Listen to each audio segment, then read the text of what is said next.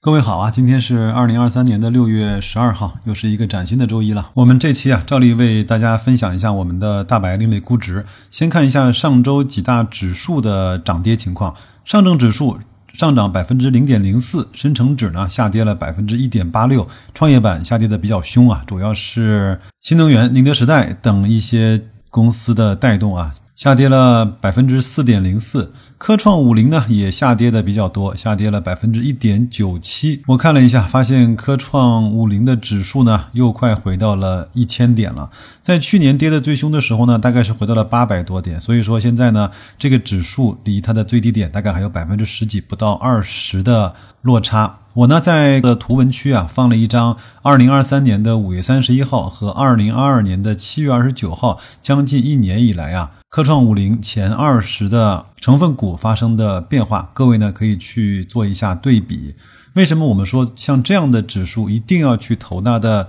ETF，而不能够去买它的个股呢？因为我们仅仅在一年的维度里面啊，就发生了。这么多的变化，前二十的成分股啊，无论从比例还是从排名来看，都发生了很大的变化。比如说，在去年的七月二十九号，排名第一和占指数权重最大的天合光能，到了今年的五月三十一号，只排在了第六位。前面的几家公司呢，也都发生了一些变化。包括它从第十名以后到第二十名这几家公司，有的呢也都彻底退出了前二十的这样的一个排名。所以指数和行业，包括科创板这个板块呢，我们一定是看好的，因为这个是管理层的意志和甚至有点说是国家意志。这个板块呢一定会迸发出好的公司会跑出来，但是呢，我们不能够押宝在。个股上，我们要去买它整个的行业，这就是为什么我们在很多的上面只能够让大家去买 ETF 的原因之一。另外呢，上周有几个事情发生啊，第一个是降息了，各位可能没什么感受，好像股市呢也没有太给力。但是我想说的是，在这个时候呢，管理层去用降息的方式呢，其实是鼓足了非常大的勇气，因为首先我们现在和美联储呢，整个在加息的阶段中，利率的这种倒挂就比较的严重。在这样的综合条件下，我们还愿意用降息啊来去刺激经济，其实是非常难能可贵的。因为其实我们要承受更大的这种内外息差的。压力，甚至是汇率上面的压力，但管理层怎么想，包括我们怎么期待和市场怎么走啊，这完全是几个不同的事情。但是呢，我想说的是，如果政策在朝着某一个方向去推动的时候呢，可能今天推不动，明天推不动，但是总归有一天，众多政策和人心所向的叠加，就会把事情推动到我们所期望发展的那样的一个情形去。这个呢，我是有信心的，因为中国这么多年以来，在这个上面几乎从来没有失过手。另外一个事儿呢，是上周啊，在上海召开了一个陆家嘴金融论坛。这个上面呢，其实参与的人的规格啊，都还挺高的，主要是一行三会啊。我呢，等一下为各位啊放两段议会满主席的讲话，各位可以去听一听。但是听起来呢，好像是老生常谈。没有什么新意，但是呢，我想作为管理层啊，他一定知道他希望股市走成个什么样子，他希望什么力量在里面形成主导，他也知道我们里面哪些是凉的，哪些是有的，如何去伪存真。但是无奈啊，我们的市场太大了，我们整个的管理的难度啊，包括推进的速度和落地的这种强度呢。如果在体制内工作过的人，我相信大家伙儿都会懂的。那先听录音，待会儿我再接着跟大家去唠嗑。近期，股票波动有所加大，板块热点轮动加快。关于量化交易、市场公平性、资金短线炒作、行业机构责任等讨论增多。证监会高度重视资本市场监管。将持续加强市场交易行为的监测监管，做好对量化交易等新型交易方式的跟踪分析，对内幕交易、市场操纵等违规行为坚决予以打击，切实维护良性健康的市场秩序和生态，持之以恒强化长期投资价值投资。坚持长期投资、价值投资，是取得长期稳健收益的关键所在。从全球成熟市场经验来看，养老金、保险公司等长期内心资本，有助于克服市场的短期波动，获得长期的回报，与资本市场实现良性的互动。过去十年，我国社保基金年均投资收益率超过百分之八，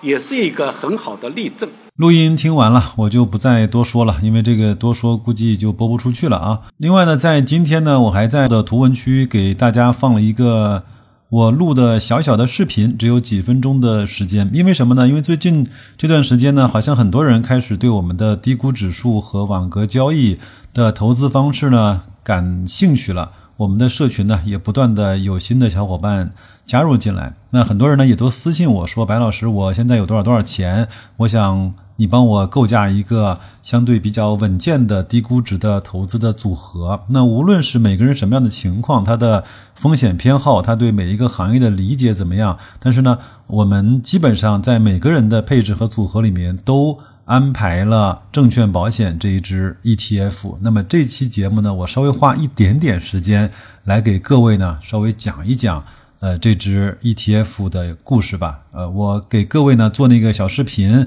就是证券保险 ETF 背后的叫沪深三百非银指数。这个指数它在将近十年间的维度啊，从它的市净率角度来看，它整个从低估、合理和高估的这些情况。看完了这些数值之后呢，我们在今天再来看待现在这个估值，我们其实会拿得非常的安心，拿得非常的舒服。因为我知道很多人对房地产啊、对互联网啊，甚至是对科创呢，觉得心里都没有底，包括对汽车啊、白酒啊，对吧？但是我相信不会有人对证券和保险这两个行业产生极大的质疑。这两个行业，我相信在我们的认知中，它是一定不能够被所有的事情所替代和毁灭的。那所以我们在很多人的组合里面都放进了这样的一个。ETF 啊，包括我在社群里讲的，我也会把平安逐渐的从个股啊转换到证券保险这支 ETF 里面来。那下面呢，我就用语音的部分呢，为各位讲一下这个